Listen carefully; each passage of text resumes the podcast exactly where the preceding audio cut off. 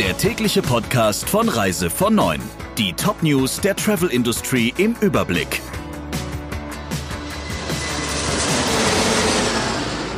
Mein Name ist Jennifer Hess. Einen schönen guten Morgen. Die internationale Tourismusbörse ITB in Berlin ist abgesagt worden und jetzt bedroht das neuartige Coronavirus die ganze Saison. Um zu verhindern, dass die Nachfrage immer weiter einbricht, modifizieren die Reiseveranstalter kurzfristig die Storno-Bedingungen. Kunden von TUI und Altours können für Sommer geplante Reisen zum Beispiel bis 14 Tage vor dem Start kostenlos umbuchen oder stornieren.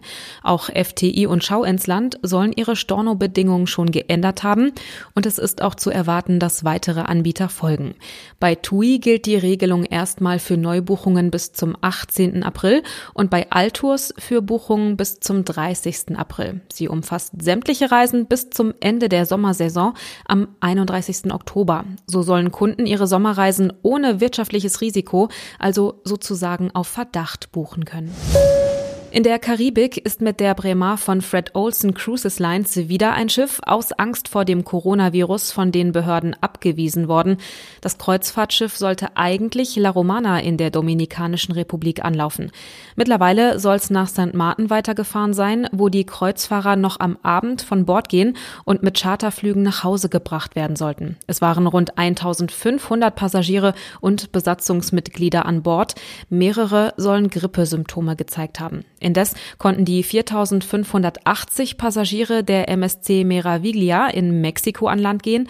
Das Schiff wurde wegen zwei Verdachtsfällen zuvor zweimal abgewiesen. Tests waren dann aber negativ. Auch an anderen Stellen ist das Coronavirus Thema. Es kostet die Touristik mindestens 20 Milliarden Euro. Das sind Prognosen der Analysten von Boston Economics auf Basis von Erfahrungen mit dem SARS-Virus. Allerdings nur für den besten Fall. Sollte die Corona-Krise so lange dauern wie SARS, wäre mehr als das Doppelte fällig. Im schlimmsten Fall rechnen die Experten sogar mit mehr als der dreifachen Summe. Die Schweiz hat wegen dieses Virus Veranstaltungen mit mehr als 1000 Menschen verboten. Das betrifft damit auch die Basler Fastnacht und den Genfer Autosalon, den im vergangenen Jahr 600.000 Menschen besucht haben. Bis Freitag wurden 15 Menschen positiv auf das neue Virus getestet. Experten sprechen von mehr als 100 Menschen, die in der Schweiz gerade in Quarantäne sind.